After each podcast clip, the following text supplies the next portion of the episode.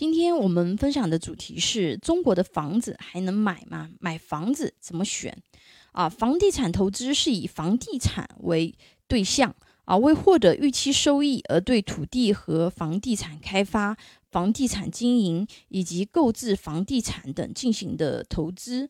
中国近十年啊，房地产行业是蓬勃发展的这个十年啊，中国经济腾飞的十年。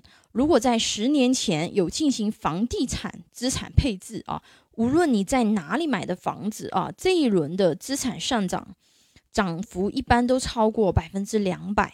那么未来投资房地产还能继续升值吗？啊，那首先我们要考虑呃，决定中国房价的两个决定要素是什么啊？一个是经济增长潜力啊，一个是信信用抵押品啊。那首先，我们正在建设一个有中国特色的啊现代信用市场，但是这需要时间啊，所以的话呢，啊，对于信用抵押品这一个这个功能啊，它并没有改变啊。其次的话呢，目前我们中国经济增速未来五年应该还能保持在百分之五左右。根据保守估计啊，中国还有几亿人口需要进城。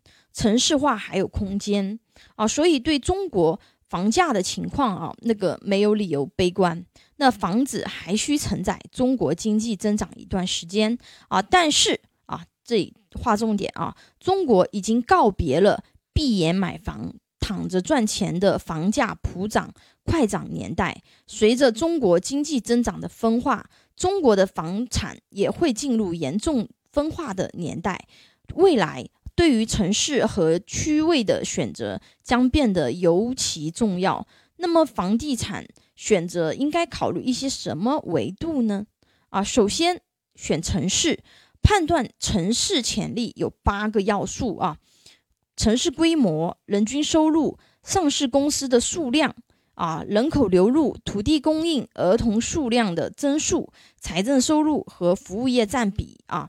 其次的话呢，我们要考虑啊。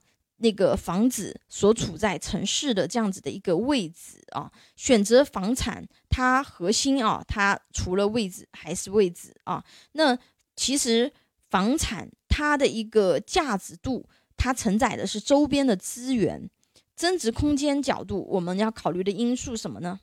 核心中心区域、学区房、便捷性啊，以及生活设施等等。那下一堂课的话呢，我们学习股票是什么，请大家帮忙点赞、关注、收藏、转发，非常感谢。